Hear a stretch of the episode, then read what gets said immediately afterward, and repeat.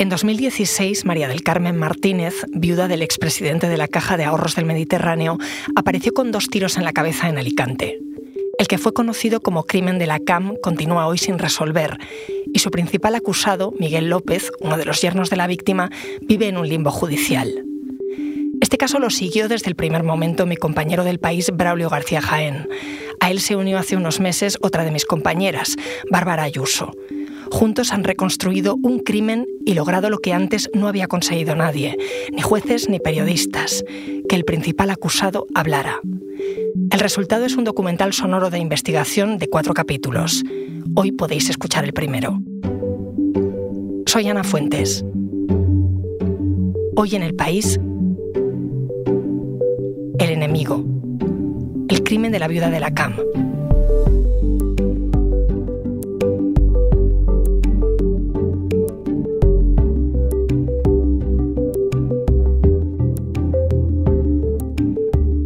Episodio 1.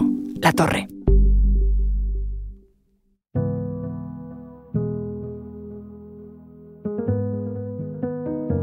Muy buenos días.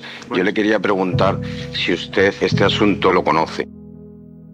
Yo he leído pues que hay un- unos problemas familiares muy fuertes y todos en relación al tema económico. Lo que a mí no me queda claro, si no fue él porque no encontraron ADN, En resumen, porque ya veo que está usted muy informado, por favor. en resumen yo creo que él tiene algo de culpabilidad. O sea, el caso evidentemente lo conozco porque es muy mediático y se conoce. Sé que mataron a una señora, que han acusado a, un- a una parte de su familia y no conozco mucho más. Por casualidad, pues me metí en internet a ver quién era, a ver si salía el nombre y sorpresa, salió. En manos de estas personas estaba si alguien pasaba 24 años en la cárcel. Eran miembros de un jurado popular y su misión era responder a una pregunta, como si tuvieran que resolver una ecuación. ¿Mató a el acusado a B, la asesinada de dos tiros? Pero usted sí, imagínese que fuese elegida jurado definitivamente. Como juez que sería exactamente igual que yo, ¿piensa usted que la decisión de si es culpable o inocente se debe de tomar en función a las pruebas que aquí se practiquen? Estos nueve jurados asistieron a la reconstrucción en la escena del crimen, vieron las pruebas, escucharon lo que la defensa y la acusación expusieron durante los 18 días que duró el juicio. Con esos elementos dictaron un veredicto. Pero, como habéis escuchado en el proceso de selección, los jurados tenían otros elementos para despejar la ecuación, elementos ajenos al juicio, no solo sabían quiénes eran A y B antes de que los eligieran como jurados, sabían más cosas, ciertas o no, sobre la ecuación y sobre sus protagonistas. A. El acusado era Miguel López. B. La víctima, su suegra, María del Carmen Martínez, viuda del expresidente de la Caja de Ahorros del Mediterráneo. El 9 de diciembre de 2016, María del Carmen Martínez, doña Carmen, de 72 años, viuda y multimillonaria, apareció con dos tiros en la cabeza junto a su Porsche Cayenne, en Alicante. El cuerpo de la víctima se encontraba fuera del vehículo y sus pertenencias intactas en el interior. Además, los agentes no han localizado hasta el momento el arma de fuego utilizada en el crimen. Soy Braulio García Jaén, periodista del país, y aunque me gustaría decir otra cosa, ni siquiera recuerdo qué hice ese día de 2016. Yo crecí en un pueblo de Alicante, pero jamás había oído hablar de los Sala. Los periodistas de sucesos estos días, Maika, tenéis otro crimen sobre la mesa que también deja el por qué quién mató a la mujer del banquero. La viuda de un banquero asesinada a bocajarro. Una de las 200 familias más ricas de España. Una herencia en disputa. ¿Que qué me atrajo? Lo mismo que a los demás. Y la Policía Nacional Grupo de Homicidios de Alicante tiene ante sí un crimen complicado. El País Audio presenta El enemigo. El crimen de la viuda de la CAM. Episodio 1. La torre.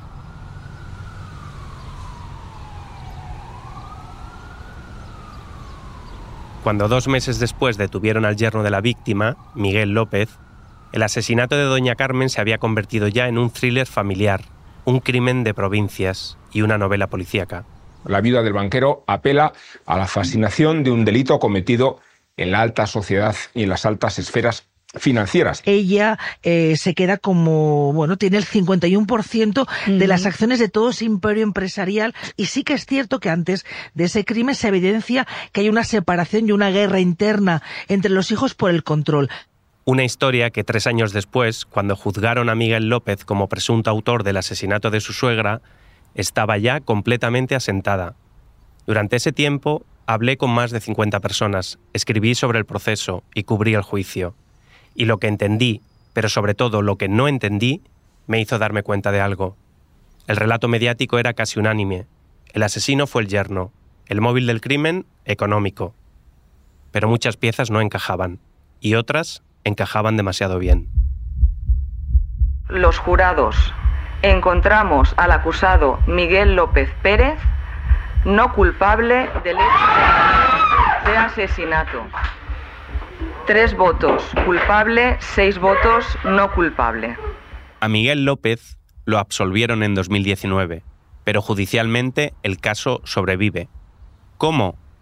No es una respuesta fácil ni corta, y vamos a necesitar varios episodios para explicarlo.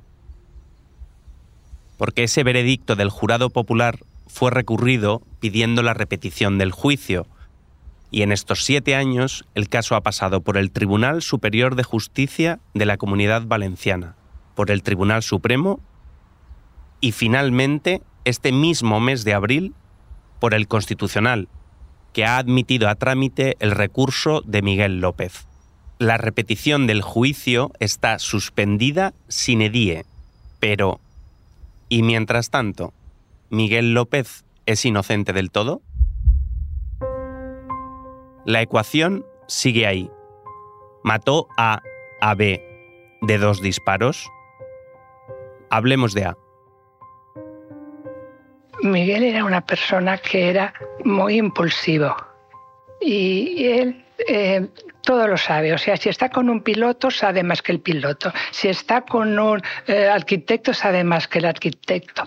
Yo lo veía una persona muy extrovertida de los que suele ser el centro de la reunión. Don Miguel es una persona de naturaleza nerviosa, con una entonación de voz muy alta. Miguel es una persona muy activa, muy es una persona que está siempre está atareado. No encontrarás nadie, nadie que conozca a Miguel que diga que Miguel es mala persona. ¿Cómo es? Pues se ha criado luchando en la calle, empezó de la nada. Y una persona que tiene un pronto eh, nervioso y a veces puntualmente agresivo, sí. Miguel es un gran manipulador.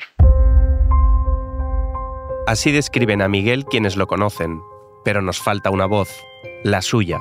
La voz de Miguel López nunca se ha escuchado. Ha rechazado todas las veces que a las puertas de los juzgados o de su propia casa un micrófono le invitaba a dar su versión, y a todos los periodistas, como yo mismo he hecho muchas veces, que intentábamos que rompiera su silencio. Mire, señoría, no. Eh, no voy a declarar porque anímicamente no. O sea, espero no declarar. Un silencio que mantuvo en el juicio. No hubo declaración del acusado en el banquillo. Miguel López, un hombre alto, de ojos claros, escuchó ojeroso el desfile de voces que durante casi 20 días hablaban sobre él. No dijo palabra. Hasta ahora. Pero es que te pasa una cosa. Es que tú eres inocente. Entonces llegas y dices, ¿por qué cojones me tengo que esconder? ¿Por qué? No, fúgate, que yo no me fugo, aunque me metan 50 años de prisión o me vayan a fusilar. No me da la gana. Porque cuando uno es inocente, no le da la puñetera gana. Pero qué cojones, si yo no he sido, no me da la gana. Este es Miguel López, el yerno de la CAM, uno de los muchos nombres que ha recibido este caso. El caso Sala, el caso de la viuda de la CAM y también otros menos elegantes, como el Matasuegras. La teoría de que el asesino estaba dentro del círculo de la familia casi no tuvo tiempo de ser un rumor, sino que enseguida se convirtió en certeza. A raíz del asesinato, se destapó que los Sala Martínez estaban enfrentados por el control de las multimillonarias empresas familiares, y como quien disparó a Mari Carmen lo hizo en un concesionario de su propiedad, y además no se llevó nada, ese debía ser el motivo. El móvil era indudablemente económico y el crimen se explicaba por la novela familiar. Los Sala Martínez eran una familia rica pero discreta. Nunca habían suscitado particular interés en Alicante. De golpe, lo tuvieron todo, y comenzó a dibujarse una especie de cluedo familiar, una historia de intrigas y traiciones con dos bandos de sangre enfrentados.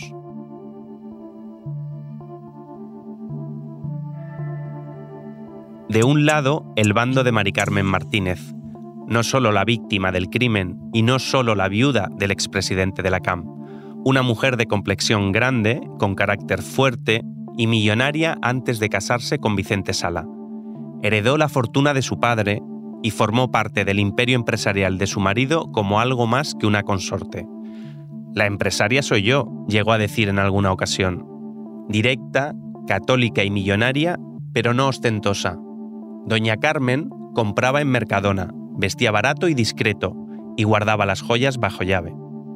En su bando, su único hijo varón, Vicente, el primogénito intachable, 58 años, uña y carne primero con su padre, que lo preparó como sucesor, y luego con su madre, con quien iba a misa todos los fines de semana. Llamo, me llama un amigo eh, y me dice, oye, que a tu madre le ha pasado algo, que me han llamado un amigo. Y digo, ¿cómo que le ha pasado a mi madre? Además de Mari Carmen, Vicente y la esposa de Vicente, Lola, en este mismo bando estaba también Antonia, o la tía Toñi. Hermana de Mari Carmen, soltera, vivió siempre en la misma casa que el matrimonio y tenía un porcentaje pequeño de las empresas. Me llamó a mi sobrino Vicente para preguntarme por la mamá. Digo, la dejé recogiendo el coche, pero no ha venido todavía. Y dice, que tarda mucho. En el otro bando, las otras tres hijas de Mari Carmen. Fuensanta o Fanny, la hija menor, casada con Miguel López. Y entonces al decirme la policía que sí, pues yo claro, ya me tomé conocimiento y dije que sí. Mar, la hija mayor, casada con Abacuc. Pues que mi madre ha tenido, le ha pasado algo y que estaba el SAMU y... Y Tania, la mediana, casada con Manolo o Cholo. Yo en ese momento no lo pensé, o sea, Miguel nos llamó y me fui corriendo y cuando llegué, pues vi lo que vi. Las tres estudiaron farmacia y las tres trabajaban en el negocio familiar. Sus maridos también tenían diferentes cargos dentro de las empresas. No hace falta que recordéis sus voces porque algunos no volveréis a escucharlos. Pero recordad sus nombres porque pronto se añadirán otros. Gente que ya había elegido bando cuando el conflicto entre los Sala era solo económico. Hablamos de abogados, asesores y amigos de las partes. Todos tenían claro quién era, para cada uno, el enemigo. Pero donde solo había un conflicto por el dinero, ocurrió el asesinato de Doña Carmen, y se pasó de señalar a los rivales a que una de las partes acuse a un miembro de la otra de ser el autor del crimen.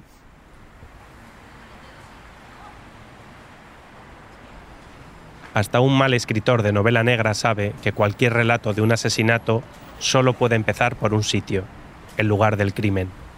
En este caso, Novocar, el concesionario de coches alicantino propiedad de la familia Sala, donde mataron a Mari Carmen el 9 de diciembre de 2016 y que dirigía su yerno, Miguel López. Pero este crimen, ya lo veréis, es extraordinario en varios sentidos. Así que no vamos a empezar por ahí. Y digo vamos porque a esta investigación que yo empecé en 2017 se unió mi compañera del País Audio, Bárbara Ayuso. Muy bien, ¿y tú? Bien. Bien. Juntos fuimos varias veces a Alicante. En el primer viaje en tren, Bárbara me enseñó algo que llevaba junto a sus notas y el equipo de grabación. Un árbol genealógico de la familia Sala Martínez. Ya os he dicho que esta historia tiene muchos protagonistas y no todos están a la vista. Bárbara había tratado de componer una especie de cuadro de intereses entre un bando y otro bando, como esos corchos llenos de cordones rojos de las películas. Yo no sabía si nuestra primera parada le ayudaría a entender cómo de enfrentadas estaban las cosas en la familia Sala, o al revés, si la enredaría aún más, porque íbamos directos al escenario del conflicto.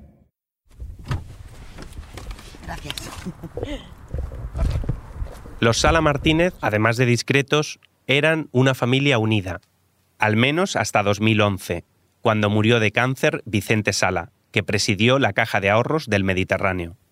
Él, además de crear un imperio empresarial internacional, quiso que toda la familia viviera y trabajara en el mismo lugar. Para eso compró una finca de 300.000 metros cuadrados a las afueras de Alicante, con una torre de defensa de la época de la Reconquista. Allí construyó cuatro chalets idénticos, uno para cada uno de sus cuatro hijos.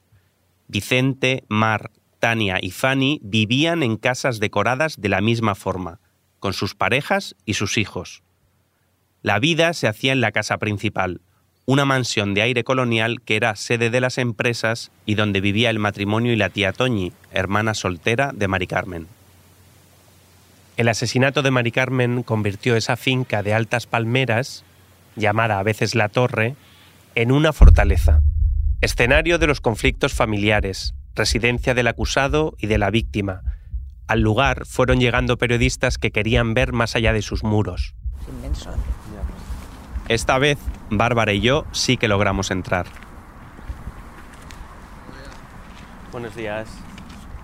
Pues estamos en, en, la finca de la familia Sala Martínez. Bueno, aquí es donde vivía tanto el matrimonio en esta casa más grande que ellos le llaman eh, la casona, como los, los cuatro hijos. Con todo el mundo con el que hablas, te decían que todos, la familia comía siempre aquí. Uno de los que los recordaba así era eh, Francisco Camps, que es el expresidente de la de la Generalitat que, que, bueno, me contaba eso, que él conoció sobre todo al, a Vicente Sala padre y que una de las veces que vino por Alicante, un poco improvisadamente, pues lo invitó a comer a casa, ¿no? Le puso un plato más y pues que Camps comió con toda la familia, ¿no? Claro, todo eso se rompió cuando él tiene lugar el asesinato de la viuda. Porque Me corrijo a mí mismo. No, no se rompió con el asesinato de Mari Carmen.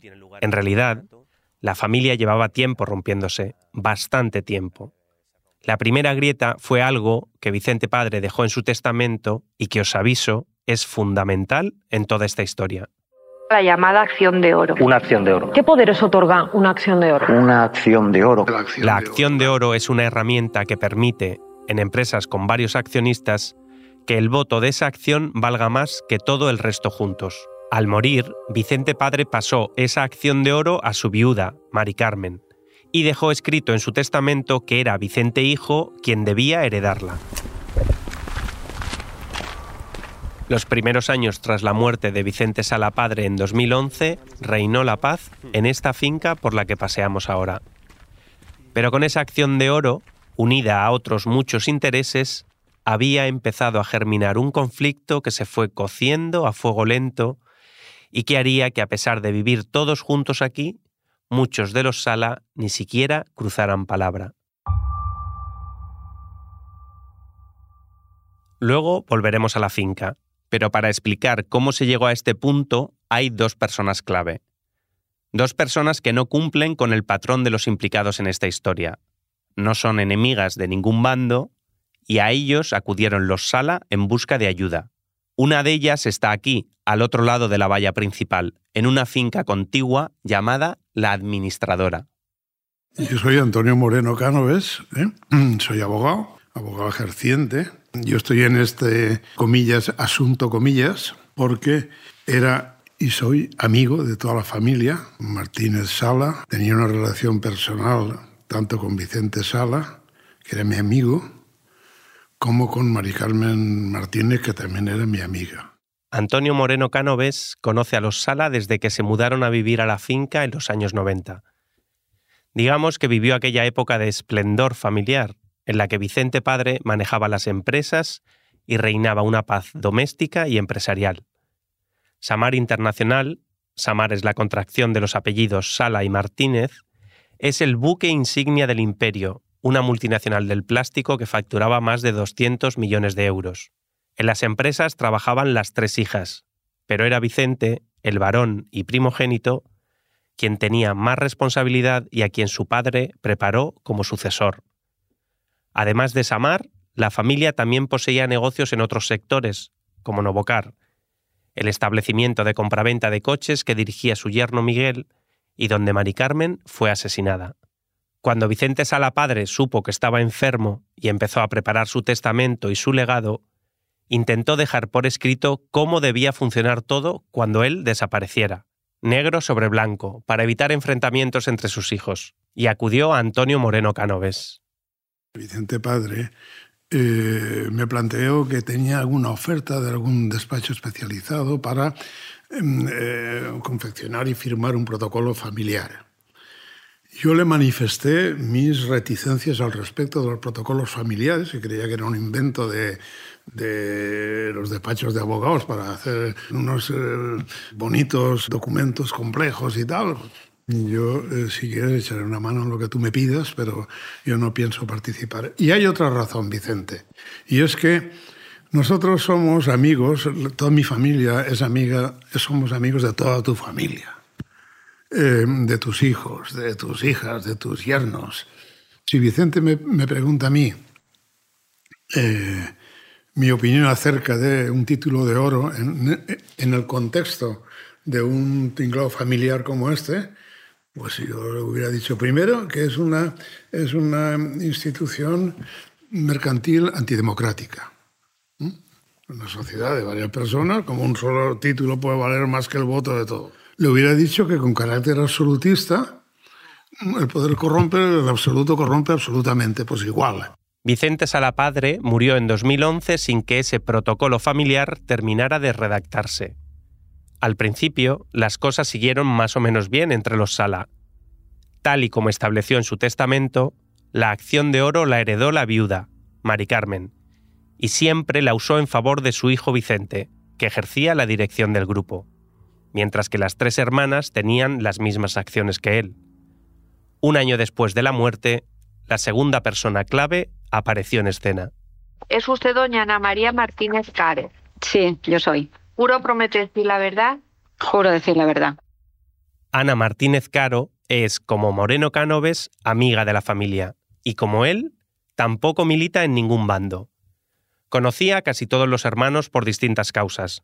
Fue profesora de Vicente en la universidad, compañera de pádel de Tania, se fue de viaje con Miguel y Fanny, pero su irrupción en esta historia fue profesional.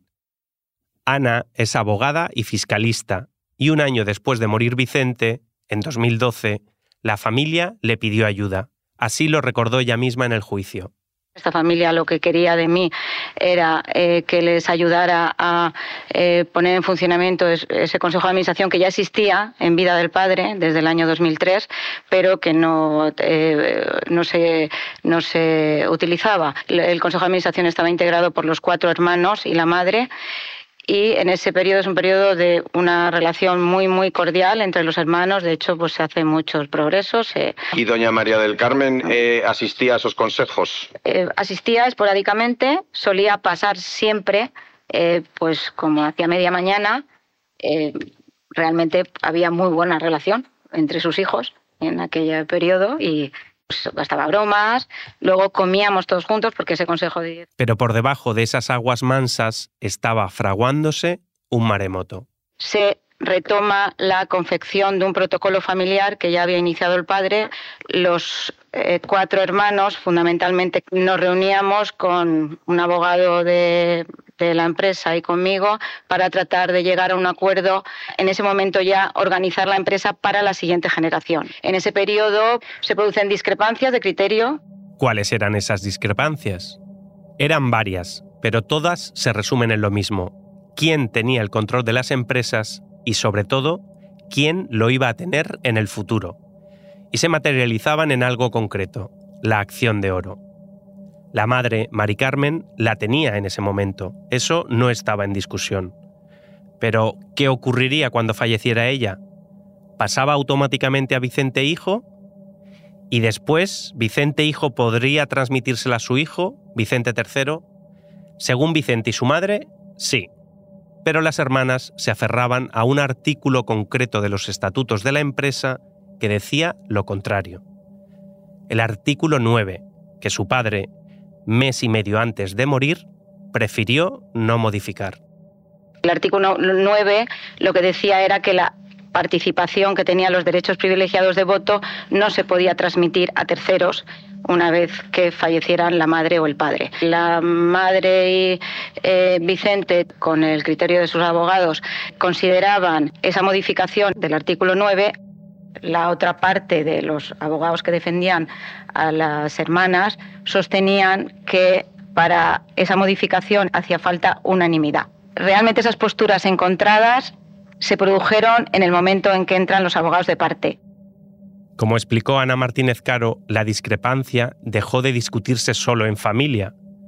Cada parte contrató a sus abogados para ayudarles, por decirlo en plata, a salirse con la suya. ¿Por qué Vicente Padre dejó establecido el traspaso de la acción de oro en el testamento, pero no modificó los estatutos para que eso pudiera cumplirse? Lo que el padre quería era un equilibrio de poder entre hermanos, que su hijo Vicente estuviera al frente de las empresas sin que sus hermanas salieran perjudicadas. Algo que en el juicio confirmó el asesor fiscal de la compañía, José Luis Albarracín. Quedaos con este nombre, porque entre otras cosas fue la albacea del testamento de Vicente Sala. Lo que quiero preguntarle concretamente es si el señor Sala, por el testamento que usted estudió, eh, trató por igual a todas sus hijas y a su hijo. Sí, sí, el contenido del testamento a nivel económico era estrictamente igualitario con todos sus hijos. Solamente, perdón, solamente pretendía que quien había estado al frente de las empresas del plástico en los últimos años, que era su hijo, continuara al frente y se garantizara una estabilidad. Sin embargo, ese pretendido equilibrio, lejos de facilitar el entendimiento, acabó provocando las hostilidades. Las hermanas querían que Vicente siguiera al frente de las empresas, pero temían que si modificaban los estatutos, eso permitiera que después Vicente legara el control a su hijo. Es decir, temían que la empresa familiar quedase solo para una parte de la familia. Vicente, Mari Carmen y la tía Toñi, por su parte, defendían que la acción de oro era su derecho y que sencillamente estaban dando cumplimiento al deseo del difunto padre. Y empezaron las maniobras. En sucesivas juntas y consejos de administración hay destituciones de cargos, broncas, empiezan a grabarse las conversaciones, la madre cambia su testamento, saca de él a sus hijas. El verano de 2016, la grieta entre los Sala se convierte en abismo. María Milagros Jaén Beneito. Trabajo para la familia Sala en el cuerpo de casa hace 23 años. Mi relación es laboral. A partir del día 29 de junio de 2016, eh, las señoras hijas me comunican que ellas no quieren mm, sentarse en la mesa con su madre, pero se llevan, deciden comer en su casa. Entonces ellas se llevan su comida y su cena. Hasta que llega una fecha concreta, la junta que terminó de romper a los Sala Martínez. Cuando existe, cuando hay eh, la junta esta de septiembre. 19 de septiembre. 19 de septiembre. Sí. ¿Se deterioran todavía más las relaciones? Mm, bastante más, o sea, bastante más en el sentido de que, bueno, ya es que, a ver, no compartían mesa con su madre, ya ¿Se, todo... ¿Se hablaban? Eh, no, señor, no se hablaban ni se decían absolutamente nada. Nada. O sea que a partir de, de, de la Junta de septiembre, las hijas no le dirigen ya la palabra a su madre. Ni buenos días. Esta es Mar, una de las hermanas. ¿Se hablaban ustedes? No, yo no. Solo decía buenos días o buenas tardes. Y este, Vicente Hijo. Eh, la junta fue una junta muy tensa, muy desagradable, con gestos violentos, como el que le hicieron a mi madre de, de Degüello. ¿Quién, ¿Quién, le hizo el gesto de su madre de Degüello? El hijo del acusado. ¿Qué hijo? Eh, Sergio. Yo no lo vi, pero mi madre me lo contó. ¿Me consta a usted si, si uno de sus sobrinos le llegó a amenazar a su madre con haciéndole la señal de Degüello? No, ya lo dije en la otra ocasión. Mi hija Laura estaba enfrente del sobrino y no vio nada. Ya. Mi hija pequeña. Si mi madre lo hubiese visto, yo creo que le hubiese parado los pies porque mi madre autoridad tenía. Era una tensión tremenda, eh, presionando a mi madre, muy desagradable. Una tensión terrible y fue el cenit de ya de la relación familiar. En esa junta que dinamitó las relaciones familiares, No solo estaban los dos bandos con sus abogados, asesores, notarios, estaban también los nietos. Nadie sacó una fotografía aquel día, pero de haberlo hecho habría sido la última de los Sala Martínez al completo, la instantánea de una familia rota, pero al completo. No volverían a juntarse hasta el entierro de Mari Carmen, tres meses después. La última junta tuvo lugar en la casona, en la finca de los Sala, esa finca donde Bárbara y yo logramos entrar. Miguel nos abrió la puerta. Lo que ves aquí es por lo que eh, mi suegro en paz descanse eh, compró la finca porque estaba la torre de defensa, porque era un amante de la arqueología. Entonces de una torre a otra torre se iban comunicando para eh, poder organizar la defensa de, de la ciudad. Estamos hablando que de hace 500 años. Y ahí están las casas vuestras, ¿no? Hoy aquí ya solo viven las hermanas. Nadie come ni cena unido en la mesa de la casona. Pero sí hay una fotografía. Y ahí está toda la familia. Aquí estamos todos, sí. ¿De qué años es esta fotografía, más o menos, Miguel? Esa debe de tener por los años de los niños unos 10 años, 12 años, por ahí. ¿Y este quién es? Ese es Vicente. Vicente, su cuñado, ya no vive allí. En la foto, todos los Sala Martínez posan sonrientes en la escalinata de entrada de la casona, ajenos aún a la ruptura que se produciría años después, y al asesinato.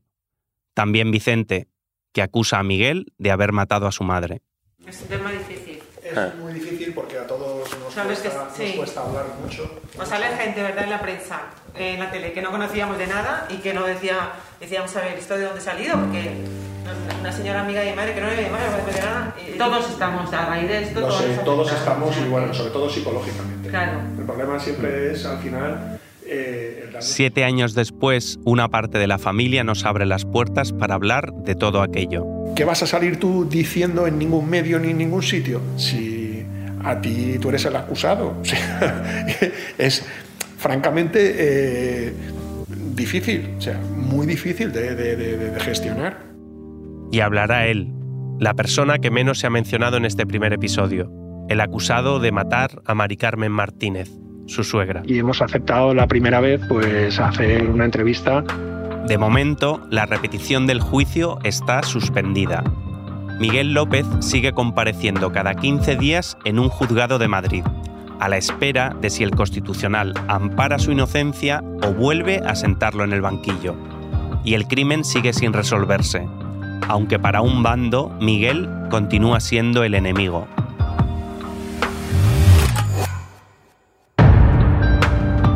El enemigo es un podcast del País Audio.